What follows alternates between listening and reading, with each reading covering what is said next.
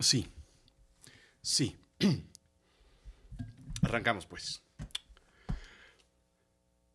Bueno, tú que me has estado siguiendo en todas las redes sociales, en Twitter, en Facebook, en Instagram, en LinkedIn, eh, te habrás dado cuenta de, lo mucho que hemos pasado este año, sobre todo en Azul Chiclamino. Ha sido un año sumamente extraño, sumamente difícil, sumamente complicado, eh, sumamente distinto, mejor. Y, y la situación es básicamente que hemos pasado por muchas cosas. Hemos pasado por Cerebro de Silicio, que ha tenido una segunda temporada fantástica. Hemos pasado por Azul Chiclamino, evidentemente, donde hemos tenido entrevistas que antes no las teníamos porque pues el año así lo solicitó, tratar de entender eh, cómo los arquitectos veían el COVID, cómo eh, podíamos relacionarnos en términos de la ética, muchas cosas que hicimos a través de entrevistas, eh, muchas veces para complementar incluso los, los eh, episodios normales y típicos, pero sobre todo algo que sucedió fue terapia de storytelling. Fueron cerca de 80 días que estuvimos conectados eh, tú y yo en Facebook y en Instagram, platicando de, de mil cosas que mucha gente me decía, no tiene ningún sentido la trama que estás llevando y un poco de eso se trataba, de contar historias y de entretenernos mientras estábamos encerrados. Pero dentro de todo este espacio nació una idea que quiero contarte. Y esa idea era crear, no una segunda parte de Me lo contó la noche, porque quise dejar descansar los, los cuentos oscuros un tiempo, pero sí quería contar una historia completa de, en, en una serie de episodios. Y para ello pasaron muchas cosas durante el año. Este proyecto está listo ya. Ya está escrito, ya está grabado, ya está publicado, no está liberado todavía. Esto sucederá en octubre. Pero quiero aprovechar este momento para que veas más o menos todas las peripecias que pasé durante este año en una amable entrevista que me hice yo solito. Pues, pues por eso, pues porque no necesito que nadie me entreviste. Si para eso estoy yo y para contestarme mis propias preguntas, con micrófono abierto, y pues, pues nada, pues musicalizado y, entretenido. ¿Y cómo es que salió el libro de Me lo contó la noche? ¿De dónde viene la idea del nuevo proyecto? ¿Y por qué nace hasta octubre? Todo eso te voy a contar en esta cortita plática. Échala, arráncala. ¿Ya? ¿Estamos? Ok.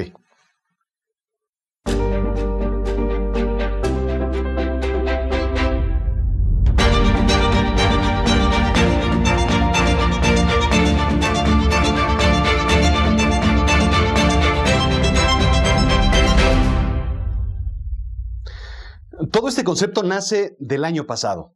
Básicamente, todo lo que es el año de Azul Chiclamino termina más o menos el 15 de diciembre, cuando sale el último episodio de Azul Chiclamino. Diciembre solo tiene dos episodios, el de la primera y la segunda semana, y se cierra básicamente el, podcast. Me lo contó la noche, se graba más o menos sobre la primera, segunda semana de diciembre, y y se deja programado para que se publique el 22, 23 de diciembre para pegarle a justo a, la noche de Navidad.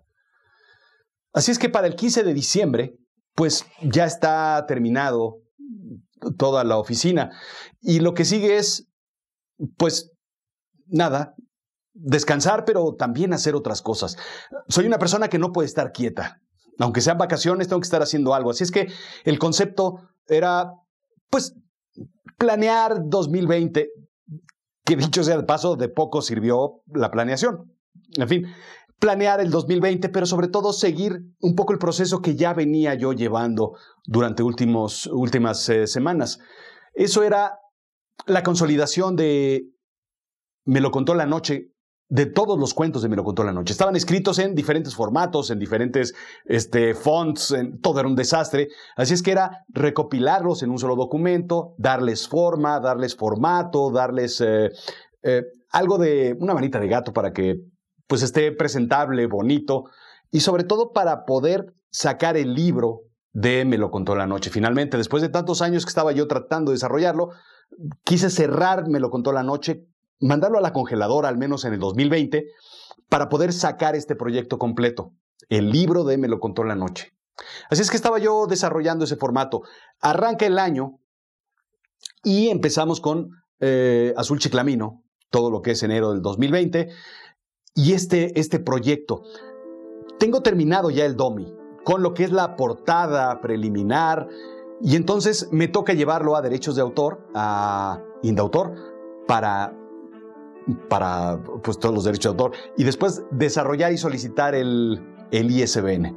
Esto fue por ahí de principios de febrero, eh, mediados de febrero más o menos, cuando yo hago la solicitud del ISBN. El ISBN es un número identificador universal del libro, que te lo da pues una institución como este, el Instituto, este, el Instituto Nacional de Derechos de Autor.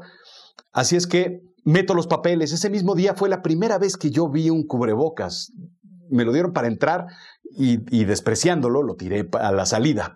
¿Para qué lo vamos a utilizar? Y claro, después de, por ahí del 15 de febrero, después de terminar algunos asuntos personales, algunos temas familiares, algunas eh, cuestiones adicionales, en realidad fue cuando, cuando nos encerramos. El proceso del ISBN no debería tardar más de dos semanas, así es que yo estaba esperando ese proceso cuando me entero que la Oficina de Derechos de Autor la cierran. Así es que, quién sabe para cuándo pudiera llegar. Nos quedamos encerrados durante 15 días, según todos nosotros, que se extendieron, pues ya sabemos, hasta, pues casi casi hasta la fecha. Así es que durante todo ese proceso estuve haciendo muchas otras cosas. Estuve eh, tratando de, ocupar ese tiempo en un proyecto nuevo que se llamó Terapia de Storytelling. Yo platicaba historias en Facebook Live y en Instagram todos los días. El proyecto que iba a ser de dos semanas se convirtió en un proyecto de 70 días seguidos, hablando todos los días, blogueando todos los días sobre mil cosas. Después descansé dos semanas y después volví a retomarlo otros 40 días, que fue una, una locura y un trabajo brutal y espectacular. Pero en el Inter, pues solo tenía yo cuestiones de, me lo de Azul Chiclamino. De repente me llega el mail, por ahí de abril, donde me decían que estaba listo el ISBN. Y entonces corre, ahora sí, al siguiente paso del proceso, que es publicarlo. Entonces lo meto yo a internet para mandar a, publicar y resulta que Amazon está completamente cerrado. Entonces puedo meter todo el proceso, pero se queda detenido. Y nuevamente, pues a esperar. Y en todo este proceso uno, uno piensa, tenemos el regalo del tiempo. Tenemos el regalo de pues estar encerrados, pero tú decides cómo, cómo utilizar el tiempo, ya sea leyendo, ya sea viendo series de televisión en Netflix o en Amazon Prime, o no haciendo nada, o quejándote o enojándote, o, o saliendo. Entonces yo decidí hacer un proyecto. Si, si bien estaba congelado, me lo contó la noche, no quería revivirlo a medias. Así es que decidí crear una historia nueva. Una historia en donde, a diferencia de Me lo contó la noche, que es una una historia por capítulo, por episodio, quería una, una serie que fuera siete episodios que contaran una sola historia. Y empecé a escribirlo bajo todo el proceso creativo que tengo. Por otra parte, empecé a documentar ese proceso creativo para, para sacar un workshop eh, que hoy en día está disponible en azulchiclamino.com, este, Storytelling. Y ese proceso, entonces, lo empecé a desarrollar para ver si podía mecanizarse y, hacer más fácil a los no escritores para escribir algo. Y así la historia la desarrollé en siete episodios, pero no cerraba la historia. Hay que, la trama, la trama te dice cuánto, cuánto dura. Eso es lo que siempre he dicho yo cuánto dura un episodio de un podcast, pues dura lo que dura. Tratar de cerrarlo a siete episodios es una locura, igual que tratar de cerrar un, un episodio de podcast en 30, 40, 50 minutos. La historia la cuentas en lo que te lleve a contar la historia. Así es que esos siete episodios se convirtieron en tres episodios. Y continué escribiendo la historia completa. Y la trama no cerraba bien, así es que esos 13 se convirtieron en 21 episodios. Hoy en día la, historia está escrita en 21 episodios, en donde tiene subidas y bajadas. toda la historia, los 21 episodios, tienen una trama en donde la parte emocional te lleva de la mano. Pero cada episodio tiene su parte emocional, lo cual lo hace súper complicado. pero interesante. Y es una obra simple y sencilla, sí, una obra literaria, pero sin pretensiones. Pretende ser una historia que puedas contar en la pandemia, en, en, todos estos dos, tres meses de encierro. Claro, los dos meses se convirtieron en tres y tres en cuatro. Y después la producción, y después la musicalización, el grabado, todo el proceso ha llevado más tiempo porque el, el concepto se llevó más a profundidad de lo que estaba yo esperando. Así es que empecé a desarrollarlo hasta que llegó un punto en el que decidí cerrar el proceso porque eh, ya no quería yo seguirle metiendo cosas. Claro, llega a un punto de que uno que busca la perfección hace proyectos infinitos, porque la perfección nunca va a llegar. Entonces es mejor tener un proyecto incompleto, pero finiquitado, que un proyecto perfecto nunca terminado. Así es que nos encontramos, pues, pues eso, terminando precisamente la historia. Durante todo este proceso, Amazon abre la operación y entonces eh, permiten la impresión de libros. Así es que mi libro está disponible, pero solo para Estados Unidos porque no hacen envíos internacionales. Así es que con un amigo eh, logro traer una caja, literalmente una caja, que cruzaron la frontera porque las fronteras estaban cerradas, para traer libros y poder, pues, ofrecerlos, venderlos, este, autografiarlos, colocarlos en esa, en esa obra. Esto es finalmente lo que salió de este, de este proceso que es fantástico. Así es que en lo que está sucediendo una cosa, está sucediendo otra cosa. Y es el concepto del nuevo podcast el que quiero desarrollar en este momento. Llega octubre.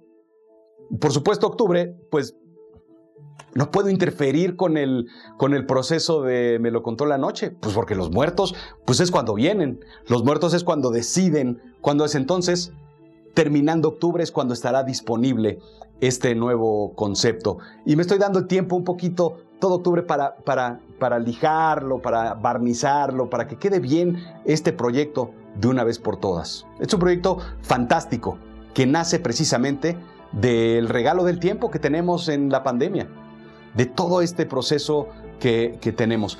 Yo me doy cuenta de que si el podcast está creciendo de una forma, eh, pues, bastante, bastante fuerte. Durante el 2018 tuvo un crecimiento que llegó cerca de los, si mal no recuerdo, cerca de los 600 mil podcasts. Y 2019 cerró más o menos con unos 800 mil. Bueno, durante la pandemia se, se hizo hubo una explosión brutal en el mundo del podcast, en donde mucha gente empezó a crear sus podcasts porque estábamos encerrados, el regalo del tiempo. Y entonces se agotaron incluso los micrófonos en Amazon, este, fue una, una locura. Y entonces, tras la explosión del podcast, yo empiezo a ver cómo la gente empieza a consumir brutalmente series en, Amazon, en Netflix, en, en todas las plataformas de streaming. Y entonces me pongo a pensar si, si es posible llevar ese tipo de proceso creativo, ese, ese tipo de storytelling al mundo del podcast, con un, producto literario que sea fácil de consumir, que sea entretenido, eh, pero en entregas como si fuera una serie de Netflix. Si Netflix y Amazon están produciendo, ¿por qué Azul Chiclamino no puede producir una serie? Y entonces eso es lo que, lo que estamos desarrollando.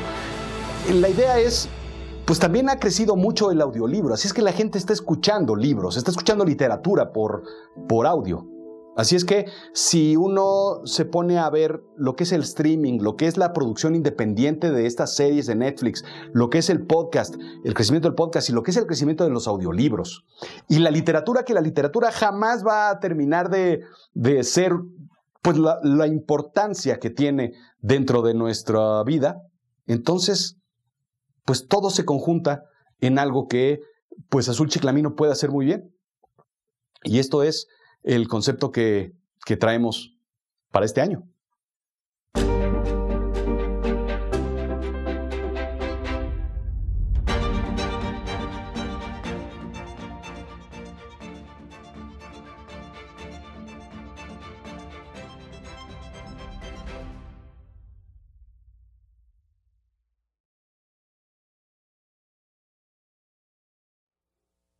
Bueno, pues es en octubre cuando va a salir este proyecto, así es que hay que estar atento. En azulchiclamino.com vamos a estarlo anunciando.